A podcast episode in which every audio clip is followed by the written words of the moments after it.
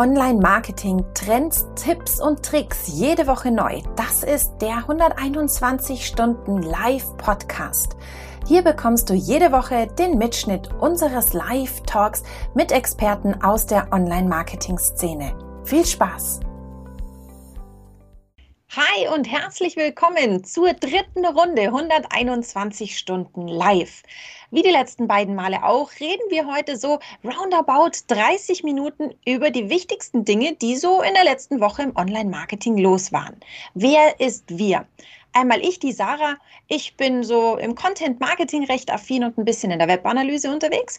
Und mit dabei ist heute natürlich wieder auch der Patrick. Ja, erwischt. Patrick, der Internetaufräumer. Ich verstehe mich so als unabhängiger digitaler Architekt und schlau Menschenunternehmer gleichermaßen auf, um halt eine digitale Reife aufzubauen. Aber apropos digitale Reife, keiner kann es besser und keiner hat eine größere ungestützte Markenbekanntheit in der Online-Branche, wenn es um das didaktische Aufladen geht. Und zwar Gründer, Gesellschafter der 121 Watt, der liebe Xander. Schön, dass du da bist. Hallo und einen schönen guten Abend. Oh, was habe ich denn hier für ein Hashtag? Kennzahlenerklärer. Sehr schön. Das sollte dir bekannt vorkommen.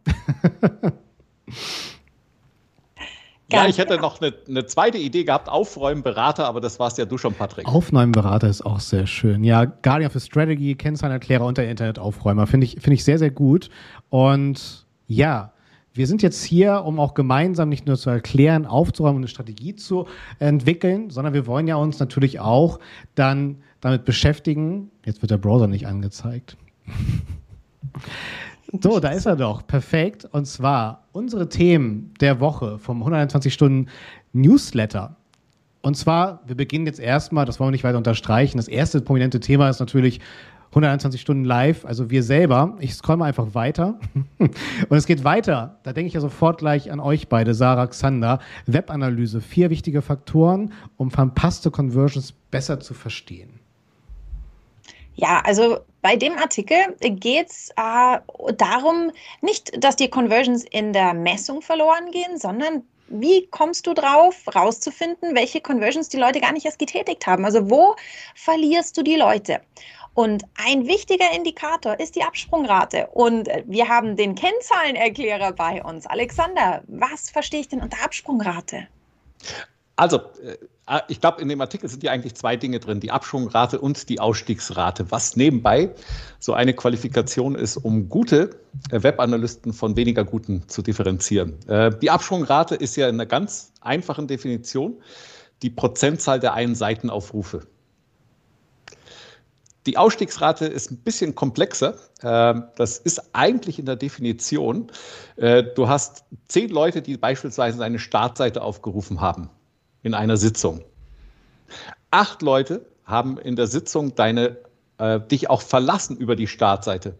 Dann hast du eine Ausstiegsrate von 80 Prozent. 80 Prozent haben dich also auf der, Aus auf der Startseite verlassen. Und das ist das, was hier auch in dem Artikel, glaube ich, als neue Kennzahl drin ist. Okay, also verstanden. Absprungrate, jemand kommt, macht nichts mehr und geht sofort wieder.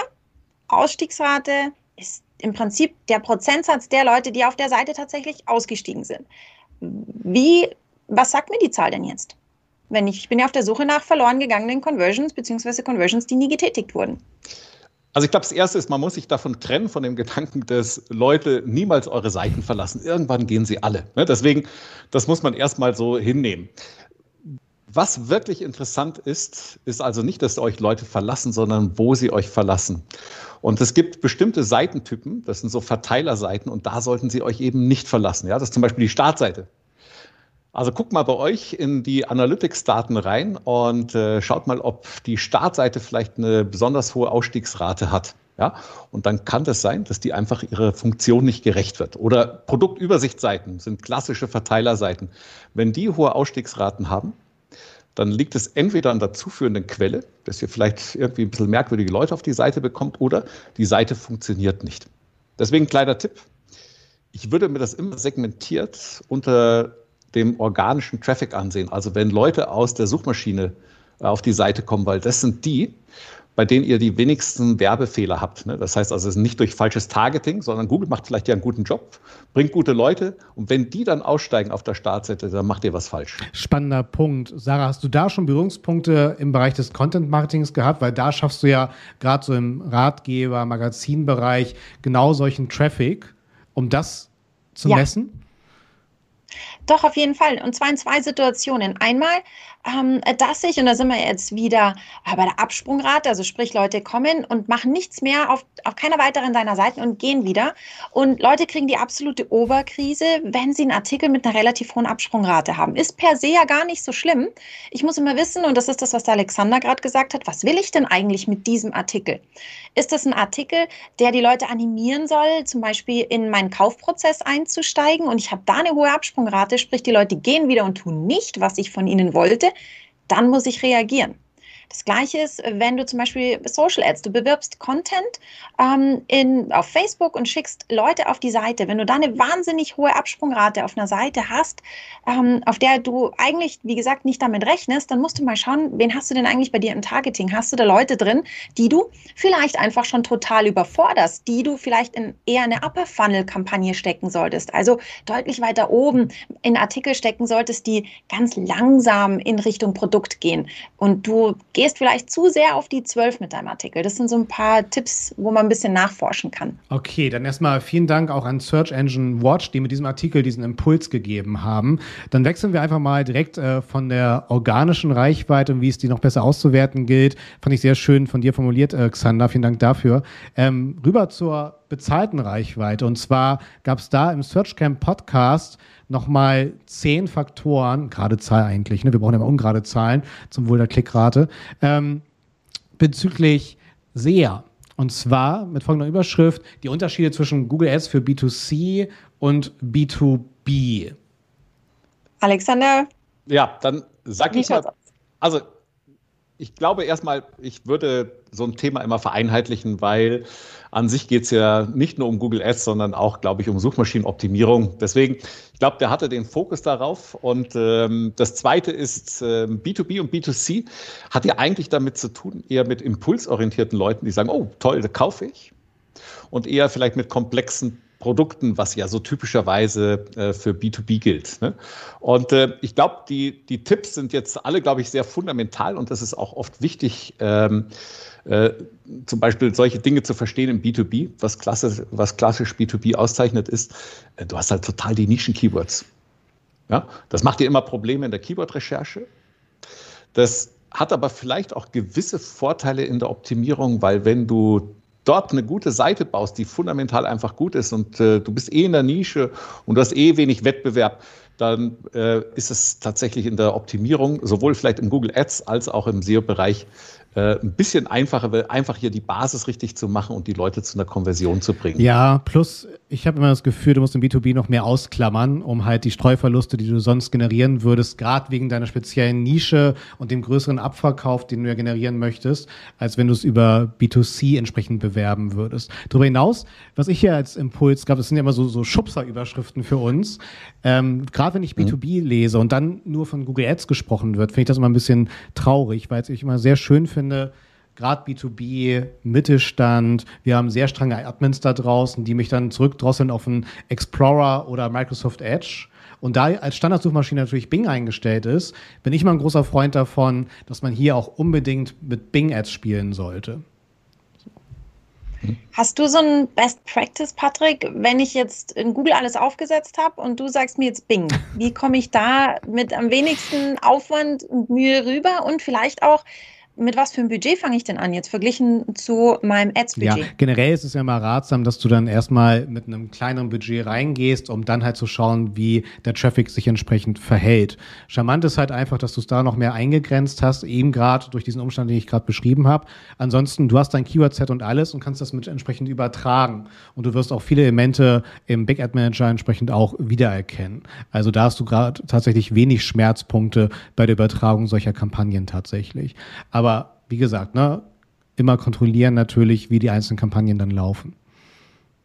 Wie viel ich mein, Zeit würdest du der Kampagne geben? Entschuldigung. Ja, lange nicht so viel Zeit wie in klassischen Marketingkanälen, wo ich 18 Monate warten musste. Ne?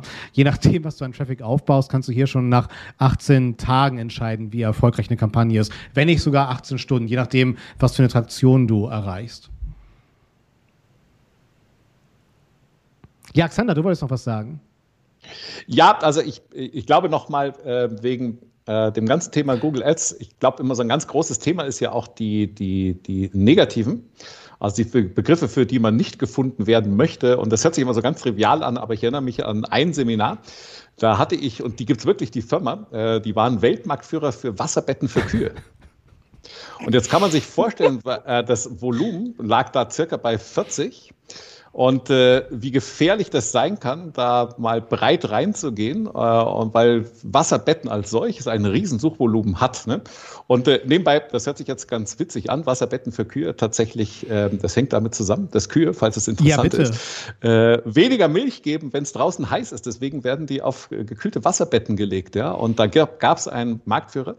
Und äh, da muss man, da kann man so viel Geld durch den Schornstein bringen äh, mit äh, den falschen Möglichkeiten. Und da bin ich auch gespannt, zum Thema so Smart Bidding und ähm, Google sagt, oh, gib uns das ganze Geld, wir machen das schon, ob Google auch das schafft und nicht da lauter Leute mit, äh, die nach dem Wasserbett geguckt haben, auf die Seite bringt. Ich glaube, das funktioniert ähnlich, das Ganze, wie wenn dir dein Arbeitgeber eine Schachtel äh, Softeis spendiert an super heißen Tagen, um sich die Klima im Büro zu sparen. Weil wenn die Kuh gibt weniger Milch und die Mitarbeiter geben weniger äh, Hirnleistung, wenn es überhitzt. Ach, fantastisch. Äh, es ist gerade nochmal ein wichtiger Punkt gefallen, tatsächlich die Suchvolumina. Man darf sich natürlich nicht, wenn ich irgendwie aus einem großen B2C-Markt äh, komme und jetzt im B2B positiv eskalieren möchte, habe ich es tatsächlich mit Suchvolumina zu tun, die oft kleiner 50 sind ne? oder kleiner 100. Da darf ich mich natürlich nicht entmutigen lassen. Die Warenkorbwerte sind natürlich dahinter nochmal ganz andere. Ne? Von daher ganz wichtig, das ist dann kein langweiliges Feld, sondern die meisten Unternehmen in dem Segment sind ja auch gar nicht in der Lage, irgendwie mehr als äh, 50, 100 Leads überhaupt zu bespielen. Ja, also auch das gilt es natürlich immer zu berücksichtigen. Also sich nicht entmutigen lassen, was die Suchvolumina im B2B-Bereich angeht. So. Und wir bleiben heute tatsächlich analytisch. Ähm, Sarah, du kannst das am schönsten aussprechen. Und zwar das nächste Thema ähm, ist tatsächlich YouTube-Tipps für den erfolgreichen Einsatz von YouTube Analytics. Und zwar jetzt hilft mir von dem Social Media Examiner. Examiner. Fantastisch. Ja, YouTube Analytics. Äh, Xander, wie voll würdest du dich mit dem äh, YouTube Analytics Dashboard? Also das erste ist, der Social Media Examiner wird ja von Michael Stelzner gemacht und dachte ich mir, ob der mit einem sehr bekannten deutschen See aus Hamburg zu tun hat, mit dem Florian Stelzner, was ich jetzt nicht glaube. Äh, ist eh ein ganz gutes Portal. Äh, ich also ich muss ja zugeben, ich bin ja mehr so in Google Analytics und Google Analytics 4, das sind so die Themen. Das YouTube Analytics Dashboard ist aber schon deswegen interessant, weil man, ähm, wenn man sich wirklich einzelne Videos ansieht, doch relativ schnell äh, einerseits sieht, wo die Leute abbrechen, äh, wo sie auch mal konstant da bleiben. Und äh, ich glaube, aber ich bin da echt kein so Profi, ich glaube, ich würde mir aber wirklich dann einfach mal unter den 20 Videos, die ich habe, einfach mal so sagen, was funktioniert da echt ganz gut? Wo haben wir die Elemente, die die Leute catchen und äh, wo haben wir die, die äh, ganz schnell rausfliegen und sehen wir da irgendwie ein Muster? Auf der anderen Seite ist, ähm, wir haben mal auf einer Veranstaltung so einen YouTuber der ersten Stunde, ich weiß gar nicht, ob der jetzt gut ist oder nicht, meine Kinder kannten den, InScope 21, äh, kennengelernt. Und äh, dann habe ich mir mal die ersten Videos angesehen und dachte mir, um Gottes Willen. Ne? Und der hat es halt auch über die Zeit professionalisiert. Deswegen also auch nicht vor lauter Analyse sagen, wir warten so lange, bis es perfekt ist, sondern relativ schnell die Videos produzieren, das zu analysieren, wo fallen die raus und dann relativ schnell auch umsetzen für die nächsten Produktionen. Da muss man sich einfach, glaube ich, ein bisschen rantasten. Und diese Daten sind dabei Ende ja immer nur Feedback von unseren Kunden äh, auf einer quantitativen Ebene was Alexander gerade gesagt hat, dieses Zuschauerbindung, für mich als aus dem Content Marketing, wir haben ja oft Probleme, Sachen direkt messbar zu machen. Es gibt ja Dinge, die sind sehr einfach messbar, Content Marketing und wie gut kommt mein Artikel tatsächlich an und vor allem, welche Passagen kommen besonders gut an und welche sind Rausschmeißer. Das ist nicht immer ganz so genau fest zu nageln. Und da ist dieses tolle, die Zuschauerbindung. Du kannst nämlich wirklich sehen, von Sekunde zu Sekunde, wo steigen die Leute aus und wo steigen die Leute ein. Das heißt, du hast zum Beispiel ein Video und du blendest eine Grafik ein. Und so nach ein paar Sekunden siehst du, wie deine Zuschauerbindung so einen äh, totalen Absturz hat. Dann weißt du, okay, irgendwie habe ich wahrscheinlich entweder die Grafik zu lange stehen lassen, also irgendwas ist mit dieser Grafik, was die Leute nicht happy macht, weil mir die reihenweise hier rauspurzeln. Oder noch ein kleines anderes Beispiel, das ist ein ähm, Video von dir, Alexander, das habe ich im Content Marketing Seminar drin. Ähm, da zeigst du, erklärst du im Analytics eine Besonderheit. Ähm, irgendwas ist in den Daten komisch. Und dann löst du auf, was mit den Daten passiert ist an dieser Stelle. Und du sagst, ja, die Daten hier waren komisch, weil ich glaube, eine doppelte Implementierung von dem Analytics-Code festgestellt mhm, wurde. Mhm, genau. Und da sieht man dann, wie die Leute zurückspulen. Also das bedeutet, deine Zuschauerbindung geht plötzlich wieder nach oben. Ähm, das heißt nicht, dass die Leute erst an dieser Stelle eingestiegen sind, sondern das heißt, die Leute haben zurückgespult. Das heißt, die Leute waren so, oh, interessant, interessant, interessant, aha. Und jetzt erklärt der Alex, oder jetzt sagt der Alexander, was es ist. Moment, Moment, jetzt muss ich nochmal zurückspulen. Was war das Problem? Ein Hinweis fürs nächste Video, in dem du zum Beispiel eben auflöst, was das Problem war, ist, vielleicht noch zwei Sätze mehr dazu zu sagen, als nur den Grund an und für sich. Das heißt, was das Schöne an dieser Zuschauerbindung ist, du kannst wirklich ganz detailliert in deinen Content reingehen.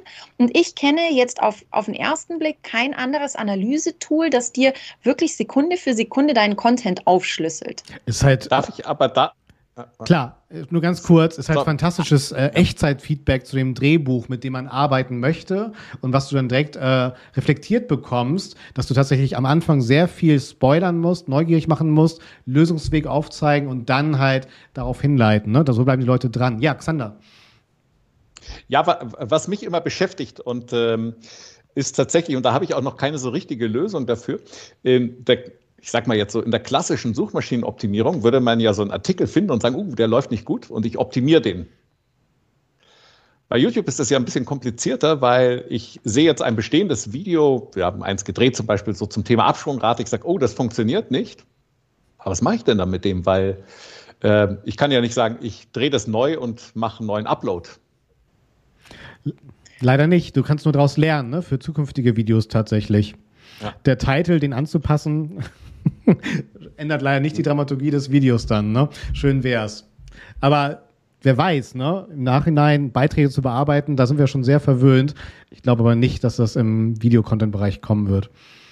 Leider, leider. Ich meine, und da haben wir ja wieder das Beispiel, das du von ganz an zu Anfang gesagt hast, von deinem YouTuber der ersten Stunde. Auch der wächst mit seinem Kanal. Total. Und das tun wir mhm. alle. Wir alle haben auf unserem YouTube-Channel, wenn der so ein paar Jahre läuft, äh, so ein paar Videos drauf, wo du dir danach denkst, okay, das zeige ich vielleicht jetzt nicht in meinem Seminar, weil das war jetzt nicht ganz so toll. So ist es halt. Wir lernen. Aber das heißt ja dann, dass die Analyse, die wir jetzt ja machen in YouTube Analytics, eigentlich immer vorwärts gerichtet ist, aber eben nicht die bestehenden Inhalte optimieren kann, versus im SEO äh, machst du Analyse, um auch bestehende Inhalte zu optimieren, was ja tatsächlich so gefühlt immer oft vergessen wird. Ne? Also man beschäftigt sich jeweils mit neuen Artikeln. Dabei der wahre Schatz liegt ja oft dann in den alten Artikeln, wo man sagt, ach, Mensch, diesen Artikel, der ist drei Jahre alt, super Rankings bei Google, fällt aber so ganz langsam mhm. ab und der muss dringend aktualisiert werden. Ja, ist halt aus Opportunitätssicht immer charmanter, ne? bestehende Dokumente zu pflegen, anstatt immer ne, neue Dokumente oder Videos zu schaffen, um dann daraus wieder zu lernen dann halt. Ne? Da wird dann leider nicht so viel verziehen. Oder, klar, ne, das kennen wir auch, Google kann dann doch sehr nachtragend sein. Äh, vor allen Dingen nachtragend, wenn es um, ja, verwaiste Blogs geht dann halt. Ne? Nur rein provokativ. Ich glaube, ähm, HubSpot beschert uns diese Überschrift. Online-Marketing führen Blogposts wirklich zu Verkäufen. Oder wie es Richtung Sarah führen würde, äh, ist Content Marketing ein direkter Absatzkanal. Also irgendwie versetzt mich diese Frage so, ich glaube mal so fünf bis acht Jahre zurück. Ja ähm, wo man als Content-Marketer der Geschäftsführung gegenüber schwer am Rudern war, weil die Einsicht einfach fehlte, ähm, was ich dann mit diesem Blog anfangen, äh, anfangen kann. Ähm, Natürlich führen Blogposts zu Verkäufen. Eine sehr ganz, eine ganz logische Sache. Wir schauen uns mal unsere Zielgruppe an. Ähm, mit den klassischen Marketingkanälen, so den, den althergebrachten, die, sage ich mal, jeder noch so konservative Mittelstandsgeschäftsführer gut nachvollziehen kann, fangen wir mal mit Google Ads an. Da fange ich ja auch an im unteren Funnel-Bereich. Das heißt, ich, ich suche mir erstmal so äh, Conversion-Nike Keywords, die Low-Hanging Fruits und dann arbeite ich mich den Funnel so ein bisschen weiter hoch und arbeite mich so in die Leute vor, die sich erstmal so ein bisschen informieren wollen, die ich sozusagen erst zu mir holen möchte. Und dann wird es irgendwann mit den vorbereitenden Kanälen ein bisschen dünn. Und da ist die ganz, ganz große Stärke von Content Marketing. Ich kann mir mit Content Marketing meinen Funnel einfach nochmal eklatant viel weiter aufmachen, als ich das mit vielen anderen Netzwerken kann. Das heißt, nein, dein Blogpost, den du heute raushaust, wird nicht morgen dazu führen, dass du zehn Paar Schuhe mehr verkaufst. Der Blogpost zum Thema Fashion Trends im Jahr 2021, den du heute raushaust, wird aber irgendwann irgendwann dazu führen, wenn du es gut und wenn du es richtig machst und es nicht dein einziger Blogpost bleibt, dass du bei den Leuten viel, viel mehr auf dem Schirm bist, sozusagen. Die Leute nehmen dich viel mehr wahr. Und wenn ich dann Sneaker brauche, dann gehe ich doch zu dem, bei dem ich die, die tollsten Trends gelesen habe, bei dem ich die Trendfarbe 2021 und die Wintertrends fürs Jahr, für den, für den Winter äh, 2021, 2022 gelesen habe. Da gehe ich doch dann zuerst hin, weil ich einfach schon eine Verbindung zu der Marke habe. Also nein, dein einzelner Blogpost wird nicht verkaufen, aller Wahrscheinlichkeit nach. Wenn du eine nachhaltige Strategie haben möchtest, dann würde ich sagen, ja. Feuer frei. Ah, ich muss da, ich muss da einhaken. ja, ich fühle, äh, Sarah, das tut mir leid. Äh, und äh, ist es blöd, wenn ich widerspreche? Nein, gar nicht. Ja? Ich streite mich gern mit dir. Aber es, aber es ist ja so. Äh, ich habe ja in den 90er Jahren Marketing gelernt und immer wenn ich keine Ahnung hatte, habe ich irgendwie was erzählt von Top-of-Mind-Strategien und am Ende hieß es dann oft so, ich weiß es, ich kann es nicht messen. Ich glaube schon, dass wenn wir Analysten sind, dass wir die Aufgabe haben, genau zu diesem, äh, du sagtest es, glaube ich, dem konservativen Mittelständler auch eine Lösung zu bringen. Und nicht zu sagen, ja, das wird wahrscheinlich schon gut sein und sonst gehen die woanders hin. Und, ähm, und er sagt ja, okay, wie misst man es? Ja, mit Sitzungen. Das fände ich, das hört sich so an, das war gut für die Marke. Ich, tatsächlich gab es einen Moment so vor vier, fünf Jahren, ähm, da äh, waren wir nämlich genau in der gleichen Situation. Was bringt uns eigentlich der Blog? Wir sind ja kein Medienhaus als 121 Watt jetzt in dem klassischen Sinn, dass wir äh, eine T3N sind oder äh, eine Website Boosting oder so, sondern wir sind ja E-Commerce-Unternehmen. Und äh, ich habe mich eigentlich über das Thema so damals genähert über Nutzerszenarien, dass ich mir eigentlich so Schritt für Schritt überlege und sage, was soll denn der Wertbeitrag sein für verschiedene Nutzerszenarien? Und die Grundthese, die ich hatte, äh, war, ich hatte eine Feststellung, äh, ich habe einen Blog, über den bin ich siebenmal gestolpert. Das ist ein Seminaranbieter aus Amerika. Und beim siebten Artikel dachte ich mir, bei euch möchte ich ein Seminar machen. Ich finde euch toll. Ja? Und das war eigentlich diese Ausgangsthese, um dann zu sagen, wie können wir eigentlich dieses Thema äh, Blog auch wirklich bewertbar machen und nicht nur hoffen, dass es gut wäre. Ja, und wie? Achso, ja gut, ja. Jetzt hast du so gespoilert, jetzt brauche ich da eine Info dazu, wenn auch nur eine kurze. Ich, also ich glaube, dass die die Nutzerszenarien kann ja eigentlich sein, kam auf den Content und hat ihn gelesen oder nicht. Ja, das ist so mal das erste Minimalziel. Ja, und äh, wir haben ja davor über die Absprungrate geredet, die ist äh, wirklich problematisch, weil wenn der nur eine Seite gelesen hat und dann auch 20 Minuten, würde Analytics im Standard immer sagen, 100% Absprungrate, null Minuten Sitzungsdauer. Also müssen wir uns so irgendwas überlegen, wie wir überhaupt den, diese, hat er sich intensiv mit beschäftigt. Ich fände das nächste Szenario äh, total hilfreich zu sagen, hat der Nutzer diesen Artikel nicht nur einfach gelesen, sondern fand ihn auch gut? Weil stellt euch mal vor, ihr habt einen reichweitenstarker Artikel, der auch gelesen wird, aber wo Leute danach sagen, also so einen Unsinn habe ich selten gelesen, ich muss bis zum Ende lesen. Also müssten wir eine Qualifikation haben, die einfach heißt, äh, waren die Nutzer zufrieden? Zum Beispiel Google macht das bei all äh, ihren Hilfen äh, steht einfach nur unten da, äh, war dieser Artikel hilfreich, ja oder nein. Ja, aber das wäre so eine Minimalqualifikation, um das zu sagen. Und das ein anderes Szenario ist ja, vielleicht hat der danach eine Produktseite aufgerufen. Ja, also ein Artikel ist von mir aus hilfreich, wenn er, wenn ein Nutzer danach eine Produktseite aufgerufen hat. Und ähm, das kann man in Analytics nachbilden, indem man nicht einfach immer nur so den konkreten Verkauf als Konversion hinterlegt, sondern einfach sagt, für mich ist der Erfolg der Aufruf einer Produktseite. Das ist, damit war der erfolgreich. Alles andere, was danach kommt, mit diesen siebenmal gelesen wird, schwierig, weil dann gehen wir ins Thema Attribution, was aber auch technisch geht. Also man kann das machen. Aber das ist genau das, was du gerade gesagt hast. Ähm, die Frage, führen Blogposts zu Verkäufen? Lassen sich nicht so einfach beantworten mit, ich schaue in mein, meine Standardimplementierung im Analytics rein und da steht ja oder nein, sondern ich muss mir einfach Stellvertreter-Conversions, nenne ich das immer, suchen oder Micro-Conversions, wie man immer es auch nennen möchte. Ähm, was sagt für mich denn einen erfolgreichen Blogpost aus? Das ist ja das, was du gerade gemeint hast, oder? Ich muss mir quasi für mich eine Metrik suchen, für mich definieren, was bedeutet erfolgreich und vor allem erfolgreich für mein generelles Business-Ziel. Ich darf ja nicht nur sagen, die Leute fanden, fanden den Artikel toll und der Artikel war gar nicht meinem eigentlichen mhm. Businesszweck zuträglich. Mit einer einzigen Einschränkung. Was ich oft feststelle, ist, dass wir eine viel zu große Hörigkeit über, ach, das soll jetzt kein Widerspruch werden, eine viel zu große Hörigkeit haben zu KPIs ja, wir brauchen noch eine Kennzahl und noch eine Kennzahl und noch eine Kennzahl. Ich glaube, es ist hilfreich, eine Kennzahl festzulegen, aber die unter sehr vielen Betrachtungsebenen sich anzugucken. Nämlich, das wäre immer so meine These, äh, Daten sind Feedback unserer Kunden. Nachdem aber nicht alle Kunden gleich sind, müssen wir die unter, einer, unter einem Gesichtspunkt zum Beispiel Mobile Desktop Tablet, das wäre ganz einfach. Männlich, weiblich, Alter, München, Hamburg, Berlin. Also das heißt, unter desto mehr Perspektiven ich mir dann eine Kennzahl, die ich als Erfolg festmache, angucke, desto mehr Erkenntnisgewinn habe ich. Also nicht und die Lesedauer und noch die Anzahl der Wörter geteilt durch die äh, Prozentzahl der Ausstiegsrate äh, in Verhältnis äh, zu der Sitzungsdauer. Das bringt überhaupt nichts, sondern eine Kennzahl festzulegen, viele Betrachtungsebenen. Ja, das wird vielen Blogkonzepten sehr gut tun. Ne? Ähm, ich würde immer schon bei der DNA von der gesamten Struktur beginnen wollen. Wie ist überhaupt dieses Blog eingebunden, die gesamte Architektur der Webseite? Dümpelt auf einer Subdomain rum, auf einer Verzeichnisebene.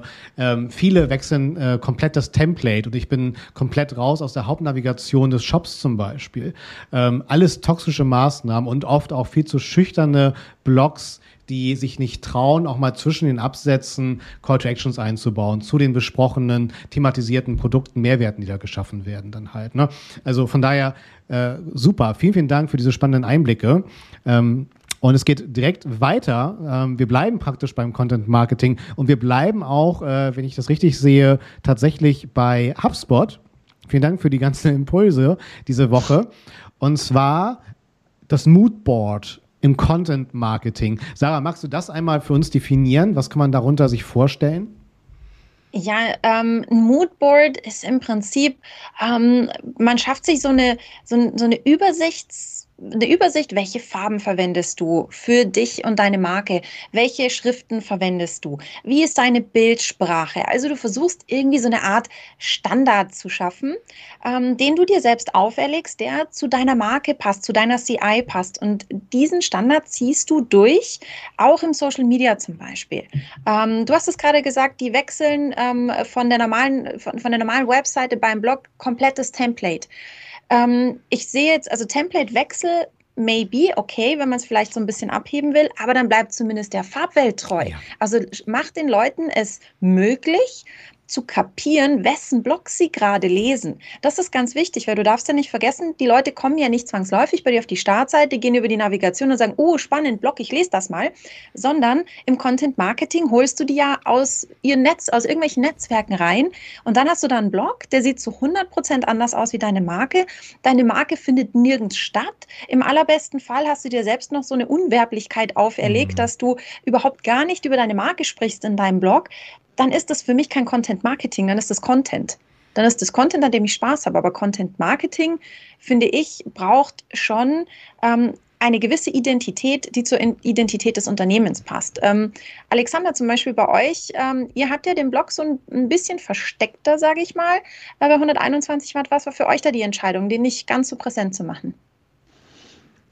Ich überlege gerade, also ob er, wenn er versteckter ist, dann ist es wahrscheinlich, weiß ich gar nicht, ob es Absicht ist, äh, aber äh, es gibt ja keine Seite, die perfekt ist und äh, deswegen ist ja der Patrick der Internetaufräumer. Ne? Und ähm, ich, ich glaube zu dem Moodbot, äh, ich mache ja viel SEO und Analytics und da gibt es ja so eine Formel, die heißt EAT. Ne? Und äh, ich glaube, neben all den Farben fände ich es natürlich total spannend, gerade auf einem Blog nochmal ganz explizit so dieses Thema Expertise, Autorität und Vertrauen darzustellen. Und ich glaube, so ein Teil, den du angesprochen hast, das einheitliche Farbgebung hat auch was mit Vertrauen zu tun.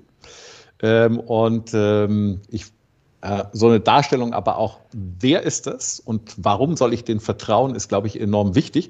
Das muss jetzt nicht immer ein TÜV-Logo sein, sondern das ist halt einfach, wer ist denn der, der hier diesen Artikel äh, schreibt, kann ich dem wirklich vertrauen oder äh, was hat der für einen Hintergrund und warum hat er gerade zu dem Thema Expertise? Also ich glaube trotzdem, um deine Frage zu beantworten, wir haben es nicht absichtlich äh, versteckt, wir sind total stolz äh, auf, auf den Blog.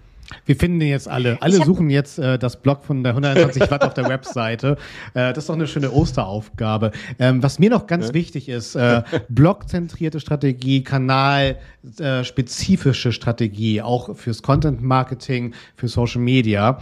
Ähm, ich wurde hier wieder gedanklich geschubst und äh, mir ist es ganz wichtig, hier durch diesen Schubser mitzugeben, dass die meisten sich immer noch muckelig einkuscheln im, im Mut ihrer Fanpage, des Fanprofils des jeweiligen Social-Media-Kanals und gar nicht ähm, berücksichtigen, dass sie ja viel mehr in den Feeds wahrgenommen werden. Deswegen ist mir bei einem solchen Moodboard auch immer sehr wichtig, zwecks Wiedererkennung, Einheitlichkeit, dass wir hier immer mit einem, einem Rahmen, mit Wasserzeichen arbeiten, die unsere Marke oder unsere Werte widerspiegeln, damit man da auch sich wieder eintrichert. So ähnlich wie wir es gerade hatten. Ne? Wenn ich beim siebten Mal den Artikel lese, wenn ich wieder dieses diese Wort Bildmarke wieder sehe, auch nur als subtiles Wasserzeichen. Und das ist mir halt auch extrem wichtig. Und ich und was wo ich schmunzeln musste, warum denn Content Marketing der Impuls ist, ein Moodboard für eine Marke zu erstellen, passiert das nicht beim Erstellen der Marke selber? So, Auf jeden ne? Fall. Also ich habe noch ein Beispiel für alle, die sich mal ein ganz gutes Beispiel dafür anschauen wollen, wie man das ganz gut durchziehen kann, und zwar Edeka. Äh, geht mal auf edeka.de, ihr werdet auf der Startseite oben den Header schon sehen, so diese Farbwelt, so äh, dieser Wochenmarkt-Look, also so ähm, Schiefertafel-Hintergrund mit weißer Kreideschrift. Die arbeiten im Content-Marketing sehr viel mit Rezepten. Die Rezepte haben immer den gleichen Look and Feel, so dunkle Hintergründe, erdige Töne, ähm, Schiefertafel, dunkles Holz und dann mit einem sehr hohen Kontrast, sehr leuchtende Lebensmittel drauf. Und immer auch diese Kreideschrift ist komplett durchgezogen über alle Kanäle, über die, über die Head-Navigation, über den Content-Bereich der Rezepte, über jeden Social-Media-Post, der mit Rezepten zu tun hat, über YouTube, über Instagram. Out of home. Aber ohne dass auch. zu sehr, zu sehr, zu sehr durchgestylt wird. Also wirkt, sieht richtig, richtig schön gemacht. Nicht zu aufdringlich, überall das Logo drin, aber immer den gleichen Look and Feel. Ja, also selbst out of home ne, äh, ziehen sie das komplett durch. HubSpot macht soeben den Hattrick, höre ich gerade. Das nächste und letzte Thema, ich glaube auch wieder ein großer Impuls. Äh, Xander, ich bin auch wieder sehr gespannt. Äh, die wichtigsten Maßnahmen für Online-Shops, davor natürlich unsere berühmten drei Buchstaben SEO vorangestellt. Auch hier wieder natürlich ein hm. interessanter Stupser. Was sind so die, die wichtigsten Maßnahmen oder auch gerne umgekehrt gedacht, die größten Schmerzpunkte, ne, so im klassischen E-Commerce?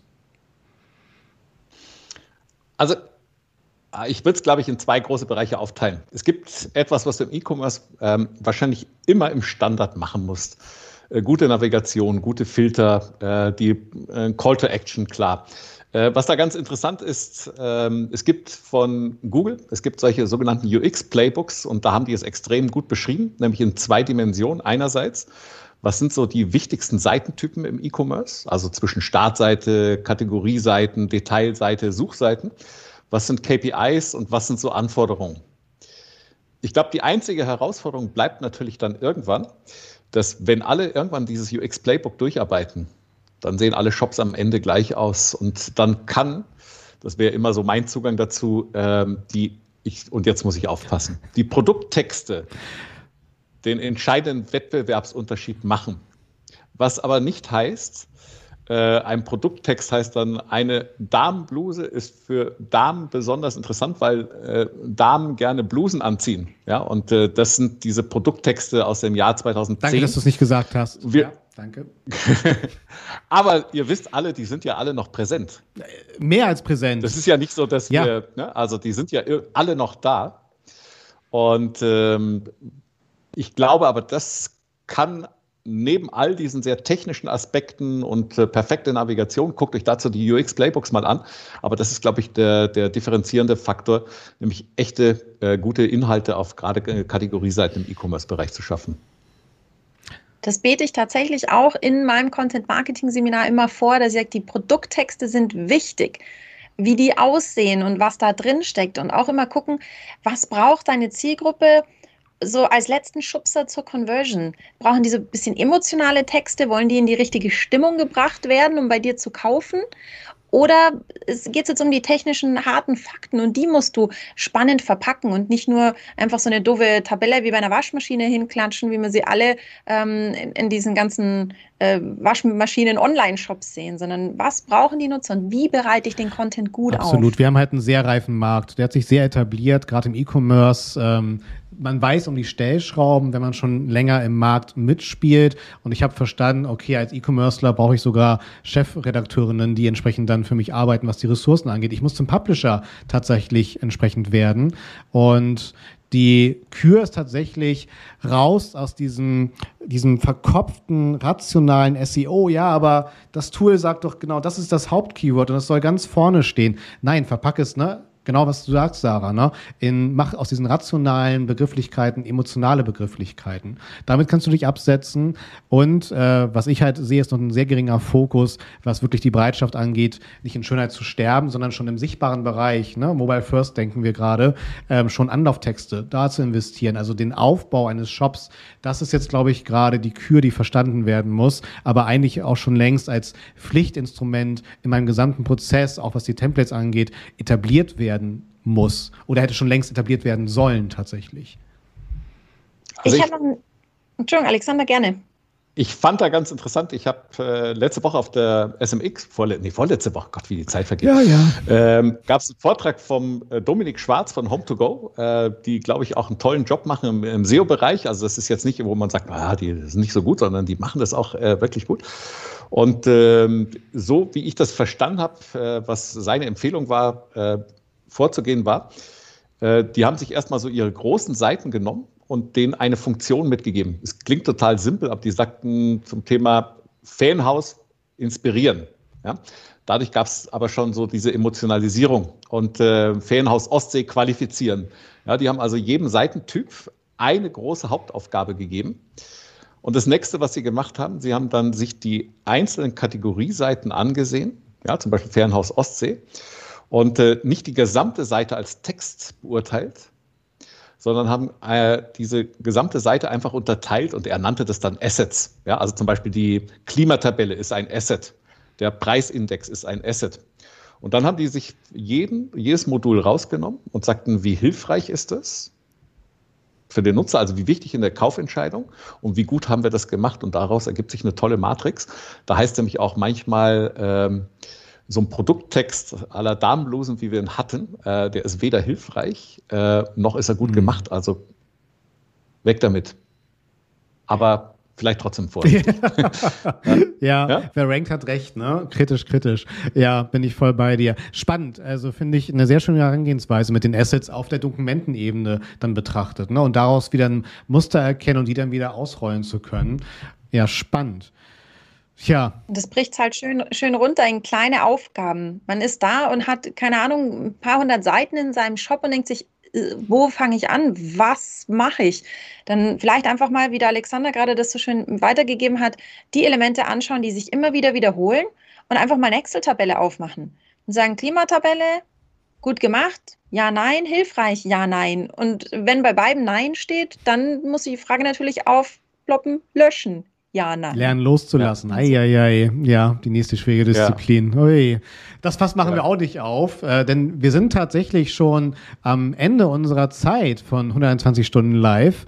Äh, wieder vielen, vielen Dank für, für euren Input und vor allem auch vielen Dank an die ganzen Autorinnen, äh, die uns diese Impulse gegeben haben, um uns mal wieder in die eine oder andere Richtung hier zu schubsen und entsprechend zu diskutieren.